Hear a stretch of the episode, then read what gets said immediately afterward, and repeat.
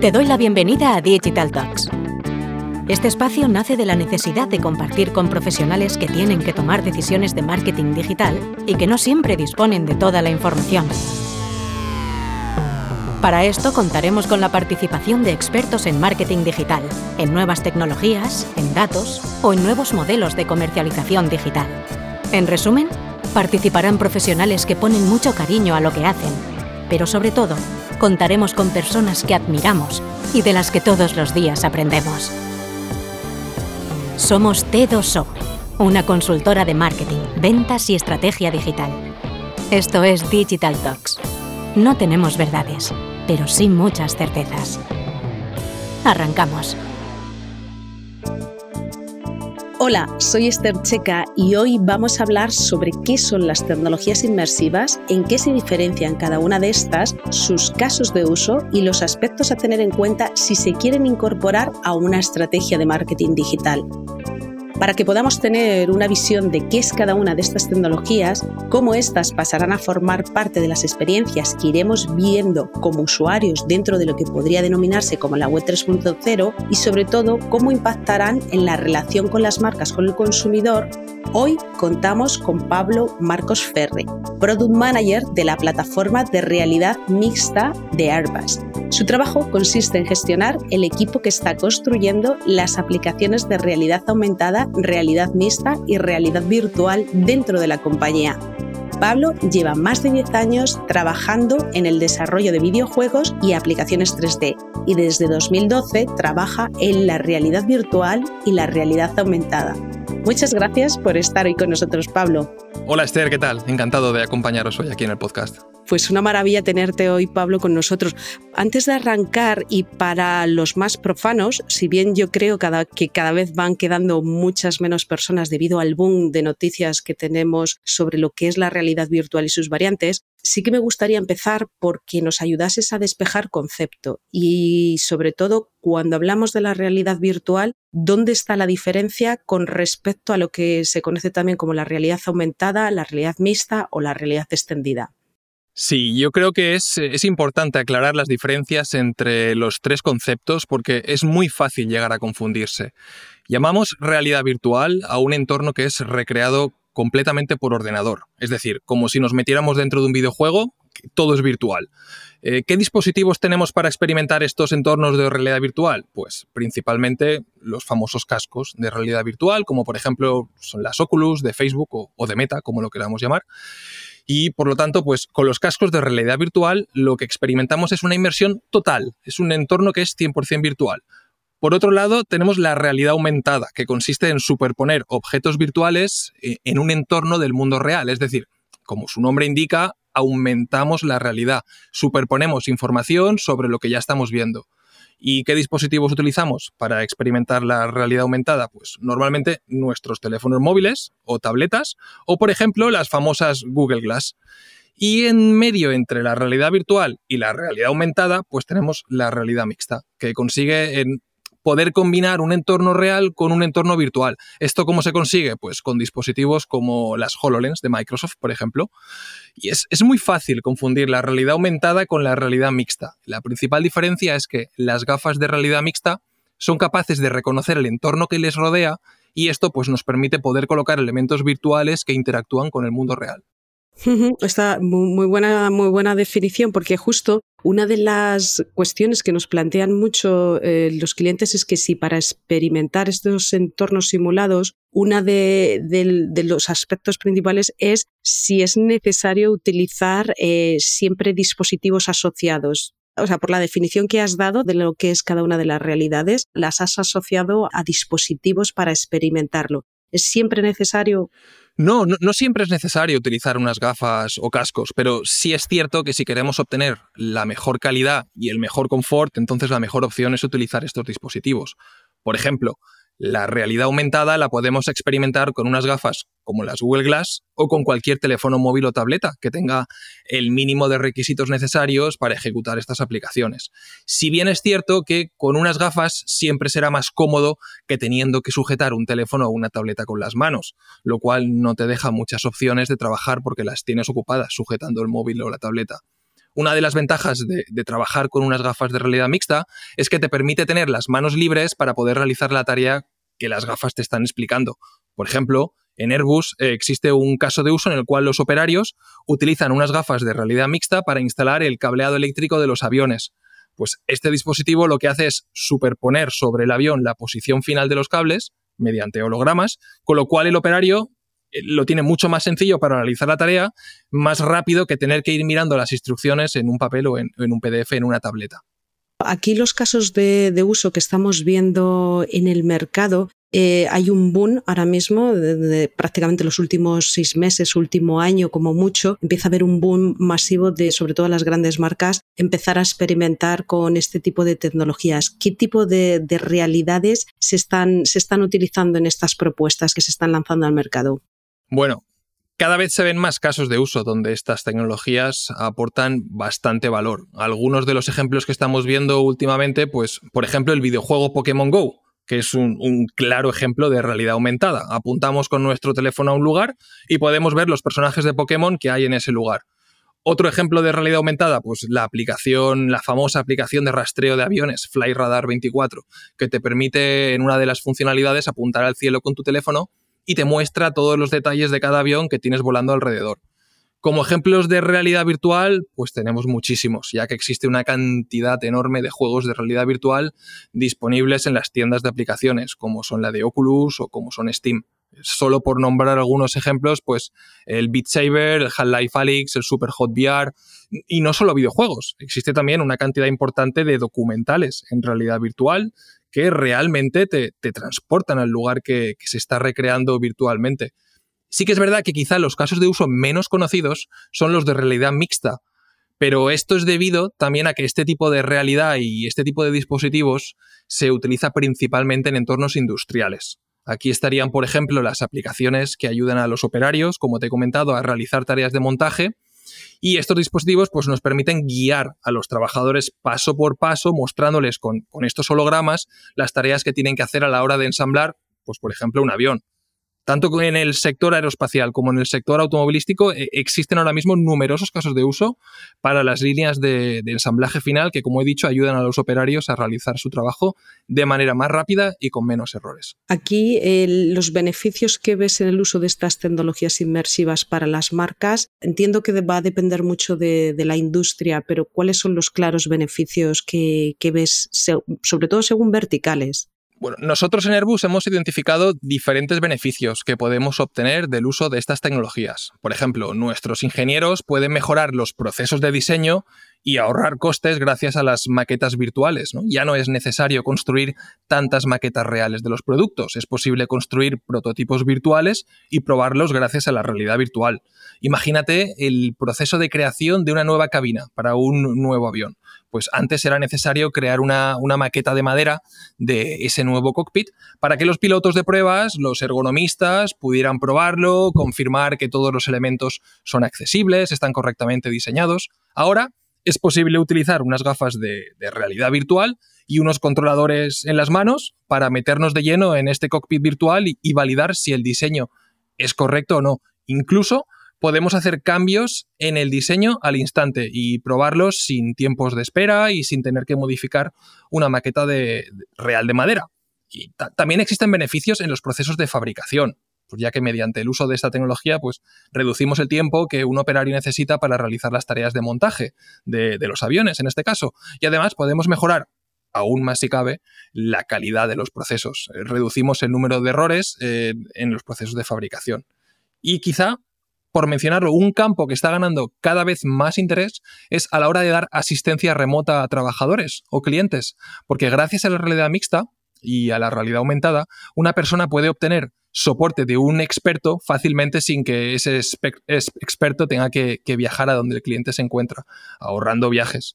Y bueno, luego, pues, por supuesto, otros campos como el marketing, donde estas tecnologías pueden aportar un, gran valor mediante la realidad virtual, pues podemos hacer que experimentes cómo va a ser la cabina de tu futuro avión o mediante realidad mixta podemos mostrarte cómo queda el diseño de un nuevo asiento dentro de una cabina real de un avión. De hecho, una de, las cuestiones que se me plantea y que, según estabas comentando esto, de alguna forma esa previsión o esa parte de, trabajar sobre, sobre algo que no es real, pero que te ayuda a modelar, entiendo que tiene que tener un impacto en términos económicos importante y en términos, yo creo que ya lo estabas dejando entrever, un ejercicio de sostenibilidad brutal y un tema de reducción de costes brutal.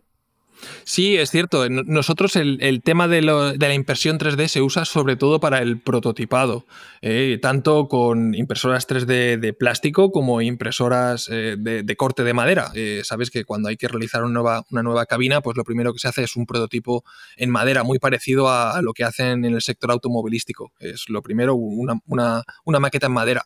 Pero claro, para el tema de la sostenibilidad, bueno, si con herramientas como la de asistencia remota podemos ahorrar que nuestros expertos tengan que viajar, coger aviones y desplazarse a otras partes de, Europa o del mundo para dar asistencia a los clientes, pues ahí, ya tienes un, ahorro considerable en, gastos de viaje y en transporte. Y por otro lado, el ahorro de, de no tener que fabricar, como te he dicho, prototipos o maderas, eh, prototipos en madera, eh, prototipos reales físicos, porque gracias a, la realidad virtual, pues en vez de probar uno o dos prototipos que se van a construir y al final se decidirá entre ellos, podemos probar 20 distintos prototipos eh, de manera virtual. Pablo, aprovechando que has explicado justo al principio las diferencias entre estas tecnologías, ¿cómo explicarías qué es el metaverso? Bueno, una de las definiciones que más eh, se están dando sobre el metaverso ahora mismo es que será la, siguiente generación del Internet que conocemos ahora. podemos definirlo también como un mundo simulado o virtual, persistente, es decir, que no podemos desconectarlo o apagarlo, siempre está encendido, e inmersivo, por lo tanto el cual es experimentado en primera persona. Eh, tanto por, un usuario como por grandes grupos de usuarios simultáneos. Y para experimentarlo, pues los dispositivos de realidad aumentada y realidad virtual serán clave. Pero no la única manera, porque seguirá siendo accesible desde ordenadores tradicionales. Al final, la idea es eh, construir un espacio compartido, virtual, totalmente inmersivo y que sea autosuficiente para que los humanos pues, jueguen, trabajen y socialicen en él. Hace unas semanas se publicaba que las grandes tecnológicas se unían para impulsar un metaverso abierto e interoperable. Aquí, ¿qué diferencias hay entre los metaversos centralizados y descentralizados? Que es parte de, de lo que vemos en el día a día y en las publicaciones. Así es, eh, empresas como Epic Games, Adobe, Nvidia, IKEA se han unido bajo la idea de cooperar todos juntos con el fin de crear un estándar en el cual se base este futuro metaverso. Lo que este foro quiere es centrarse en los componentes básicos que los desarrolladores necesitan hoy para construir este futuro metaverso y para definir las conexiones, interacciones entre objetos del mundo real y mundos virtuales y de este modo pues acelerar la creación y el desarrollo del metaverso. Un metaverso descentralizado permite que éste no sea controlado por parte de unas pocas entidades poderosas. El metaverso debe construirse sobre una arquitectura descentralizada para que sea autosuficiente, que sea persistente, lo cual pues plantea importantes desafíos, ¿no? Pues porque debe existir un consenso entre entidades masivas. Un ejemplo de metaverso centralizado sería el que se nos describe en la novela de Ready Player One. Es un metaverso, el que describe esta novela, que, que se llama Oasis, el metaverso, que ha sido creado por una única empresa, y por una única persona. Es decir, un único programador que ha resuelto todos y cada uno de los problemas necesarios para conseguir construir este, este mundo virtual. Incluso en esta novela se nos describe que existe un botón que puede parar por completo y eliminar el metaverso de Oasis. Bueno, pues yo creo que ese es exactamente lo que no va a pasar. Eh, una de las cuestiones que estamos viendo y que nos está ayudando a todos también a aprender que cuando hablamos de la, de la interacción de, de estos espacios virtuales, por decirlo de una forma relativamente nuevos, eh, también hay una forma de relacionarse en estos. Aquí, ¿qué elementos son necesarios desarrollar para que haya interacciones dentro de un metaverso? El metaverso integra una variedad de tecnologías emergentes. Por ejemplo, el gemelo digital, seguro que habéis oído hablar del Digital Twin, pues que produce una copia del mundo real que nos permite interactuar con él dentro de este mundo virtual. También la realidad virtual y la realidad aumentada, que nos va a permitir una inmersión total en, esa experiencia 3D. Las redes 5G y el futuro 6G que nos ofrecerán conexiones con una latencia ultra baja y con una fiabilidad muy alta para dispositivos de, metaverso ya masivos. Sensores portátiles, o si pensamos un poco más en el futuro, interfaces cerebro-computador que nos permitan la interacción del usuario con su avatar en el metaverso. La inteligencia artificial también, porque permitirá la, creación y la representación del metaverso a gran escala. Y, como no, pues la cadena de bloques o blockchain, los NFTs también pues, jugarán un, un, papel importante a la hora de determinar quién tiene los derechos auténticos para todos los activos del metaverso, es decir, dinero virtual, propiedades virtuales, casas, terrenos virtuales. Pues todo eso será posible gracias al blockchain y los NFTs. Lo avanzamos un poquito al principio, pero y respondías cómo la incorporación eh, de estas tecnologías para, una marca dentro de su ecosistema va a tener una serie de beneficios como marca, como negocio, pero también a nivel de, su relación con el consumidor. Y aquí me gustaría que me dieses tu punto de vista, porque son preguntas que nos hacen nuestros clientes, es si para ellos es relevante empezar a construir su propio metaverso o si pueden empezar a trasladar su presencia en metaversos como Decentraland o metaversos como Sandbox si una marca quiere empezar a experimentar eh, cómo es su posicionamiento, su aproximación con estas tecnologías, ¿qué recomendarías? ¿Por dónde deberían de empezar? Bueno, yo creo que todo depende de cómo de fácil sea construirse un metaverso en el futuro. Porque de ello depende el trabajo, por ejemplo, y la cooperación que consigan empresas como las que forman el foro de estándares del metaverso que has mencionado. Si esto no se consigue hacer estándar, y accesible a todos, yo creo que solo muy pocas empresas podrán permitirse construir su propio metaverso y entonces pues dependerán de tener presencia en otros mundos virtuales que ya existan, como has mencionado, de Centraland o Roblox o quién sabe, incluso Fortnite dentro del videojuego, que se está convirtiendo en una especie de metaverso. Al final, yo creo que el objetivo es que, que todos esos mundos virtuales que ahora existen, y que son independientes unos de otros, que sean interoperables. Es decir, que los usuarios puedan desplazarse libremente a través de varios submetaversos al mismo tiempo, que sea posible cambiar de uno a otro sin tener que desconectarse de ningún sitio, ni cambiar de avatar o utilizando la misma moneda virtual. Pablo, ¿cómo vosotros utilizáis en Herbas eh, estas tecnologías en vuestro día a día y sobre todo qué impacto eh, veis desde el punto de vista de negocio? Bueno, la realidad mixta está permitiendo a Airbus transformar los procesos industriales. Esta tecnología nos permite que se pueda, como ya hemos dicho, acelerar el diseño y la fabricación de nuevos productos. Por ejemplo, en, defensa y espacio, en Getafe, se está utilizando la realidad mixta para ayudar a los operarios durante el proceso de conversión del A330 MRTT, que es la, versión militar del Airbus A330. Gracias a esta tecnología, pues los operarios pueden ver todas las operaciones que tienen que hacer para la instalación del sistema eléctrico pero en forma de hologramas y sobre el avión real, a la vez que tienen las manos libres para trabajar, lo cual hace que, no tengan que estar constantemente mirando las instrucciones en dos dimensiones, en una tableta o, o sobre un papel. Otro ejemplo donde se está utilizando la realidad virtual es para el entrenamiento de pilotos. Airbus ha desarrollado una aplicación de realidad virtual para que los pilotos puedan entrenar estén donde estén. Consiste en una cabina virtual de un Airbus A320 en la cual los pilotos pueden aprender y practicar todos los procedimientos reales que se hacen en, una cabina real de un 320. Es una cabina totalmente funcional e interactiva con la cual se interactúa gracias a unos controladores de realidad virtual. Y además, este entrenamiento pues, puede hacerse de forma individual o junto con otros compañeros o instructores que se pueden conectar a la misma sesión, pero desde otros cascos de realidad virtual de forma remota. Así que imagínate, pues se pasa de necesitar un simulador a escala real de la cabina del avión a tener un sistema completamente nómada que te puedes llevar a, tu casa o a tu hotel para entrenar cuando quieras, teniendo simplemente tu portátil y tus cascos de realidad virtual.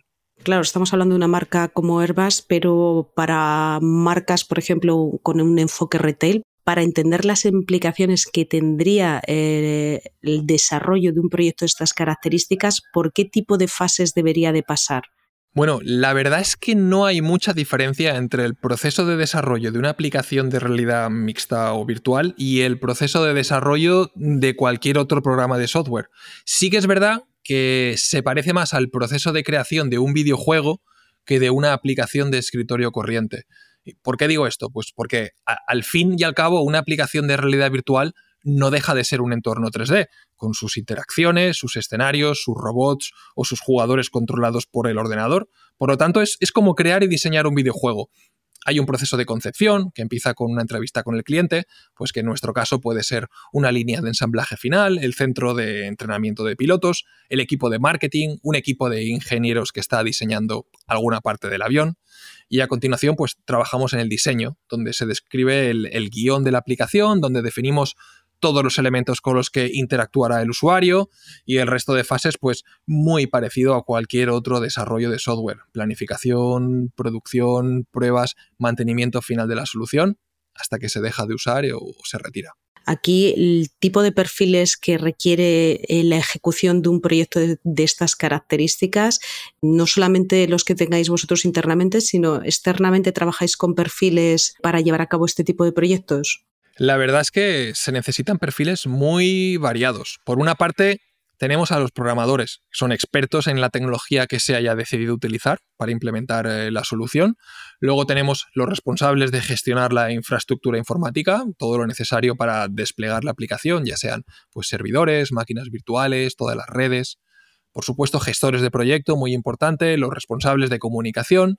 Tenemos nuestros propios artistas 3D, que se encargan de crear los escenarios virtuales necesarios para estas aplicaciones. Y muy importante también nuestros expertos en interfaces de usuario y experiencia de usuario, que son los que le dan sentido a todo este conjunto de funcionalidades, modelos 3D, interacciones dentro de la aplicación y son los que hacen que al final estas aplicaciones sean fáciles de usar e intuitivas. Pablo, para cerrar, ¿qué cinco recomendaciones darías a un equipo que vaya a liderar el desarrollo de un proyecto de realidad virtual? Si tuviera que dar cinco consejos, el primero de ellos sería que no se centren en un único dispositivo. Es decir, que intenten no atarse a una única marca de cascos de realidad virtual y que intenten desarrollar una solución que funcione y que sea compatible con los principales dispositivos del mercado. Esto implica un esfuerzo adicional, porque hay que hacer que tu aplicación funcione con las diferentes plataformas, que funcione en cascos que dependen de un ordenador, que también funcionen los que tienen su propio sistema operativo, pero al final la recompensa es que mucha más gente va a poder disfrutar de tu aplicación y no vas a quedarte atado a un único grupo de usuarios. Segundo consejo sería que cuidaran mucho el confort del usuario. Algunas aplicaciones, especialmente si no están bien diseñadas, pueden causar cierto grado de mareo o náuseas. Y esto es lo último que quieres que experimenten tus usuarios, a no ser que estés eh, desarrollando, pues no sé, un simulador de montañas rusas. Y otra parte muy importante de las aplicaciones de, de realidad virtual son las interacciones que diseñamos, es decir, la forma en la que dejamos que los usuarios interaccionen con el entorno virtual. Esta interacción tiene que ser una experiencia sensorial natural, sin movimientos extraños es muy importante también trabajar bien el sonido, porque uno de los principales retos de la realidad virtual es que se requiere un sonido esférico o binaural. Es decir, te tiene que permitir identificar de dónde vienen los sonidos como en la vida real. Si te está pasando un avión volando por encima, pues tienes que ser capaz de oírlo, venir de lejos sentir cómo se acerca, sentir cómo te pasa por encima hasta que desaparece por el otro lado. Aquí no basta con un sonido estéreo como los de cualquier videojuego. Necesitamos trabajar con herramientas especiales que nos permitan pues, generar esos sonidos esféricos o binaurales. Tenemos que conseguir que el usuario, al final, que crea que un objeto concreto de la escena es el que está generando ese sonido. Y para acabar, pues sin duda la latencia. Yo creo que es el mayor desafío técnico al que se enfrentan las aplicaciones de realidad virtual y realidad aumentada que la latencia al final es, el tiempo entre el movimiento de un objeto que estamos rastreando o traqueando y, su movimiento correspondiente dentro de nuestra aplicación. Pues una latencia alta puede hacer que el rendimiento de nuestra aplicación sea muy malo y además pues puede causar mareos a los usuarios y hacer que la aplicación sea inutilizable. Esos, esos serían mis consejos de manera resumida. Pues súper útiles, Pablo. De hecho, estos últimos consejos que has estado dando, eh, me surge ahí una duda Bueno, una duda, es una cuestión que muchas veces se está planteando y es que cómo de preparado está la sociedad o está el consumidor para experimentar con estas mm, tecnologías, porque sí que es verdad que se está viendo un claro esfuerzo por las marcas por empezar a ser eh, early adopters de esta tecnología y empezar a evolucionar la experiencia de lo que podrá ser a medio largo plazo, pero cómo eh, percibes eh, la experiencia de usuario y su adopción. ¿Qué grado de receptividad estás percibiendo? Bueno, yo creo que las marcas han hecho muy buen trabajo con el desarrollo de los cascos de realidad virtual. Eh, ahora mismo tenemos eh, cascos como los de Meta que cuestan 399 euros. Es decir, es eh, pues el mismo precio que te puede costar una consola ahora mismo. yo creo que esto está haciendo que sea bastante accesible y están, veo que están muy, muy centrados en el consumidor. Casi diría más que en, en la industria porque ahora mismo eh, casi todos los cascos de realidad virtual están centrados en tener un precio bajo y, para el usuario final, para el consumidor, exceptuando marcas como, como Varjo, que está creando unos dispositivos que son digamos, premium para, empresas, para usar en un, en un, modo industrial. Y yo creo que se ha convertido en algo muy, muy común, que la gente lo conoce, que a quien le hables de realidad virtual seguramente habrá tenido la oportunidad de probarlo y como decía antes, en las tiendas de aplicaciones está lleno de videojuegos ya realizados para realidad virtual y documentales, películas, así que mi, feeling es que, está bastante extendido y que el, trabajo más duro ya se ha hecho. Ya yo considero que es ya una tecnología normal y completamente integrada en los consumidores. Pues Pablo, muchísimas gracias por todo el conocimiento que nos has aportado. Eh, conocer las diferencias que aportan estas eh, tecnologías inmersivas ha sido un muy buen punto de partida. Entender también qué dispositivos asociados se requieren para experimentarlas es algo que nos preguntan también mucho nuestros clientes y yo creo que lo has dejado también muy claro.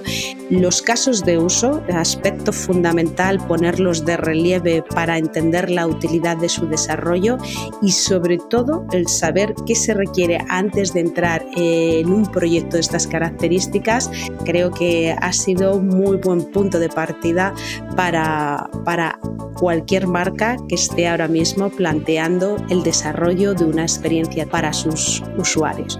Muchas gracias por tu tiempo, Pablo. Gracias a ti, Esther, por la oportunidad de participar en, en otro podcast en español. Para mí es un placer eh, poder hablar de estas tecnologías. Nos volvemos a escuchar en unas semanas. Mientras tanto, puedes leernos en las redes sociales de t2o.com.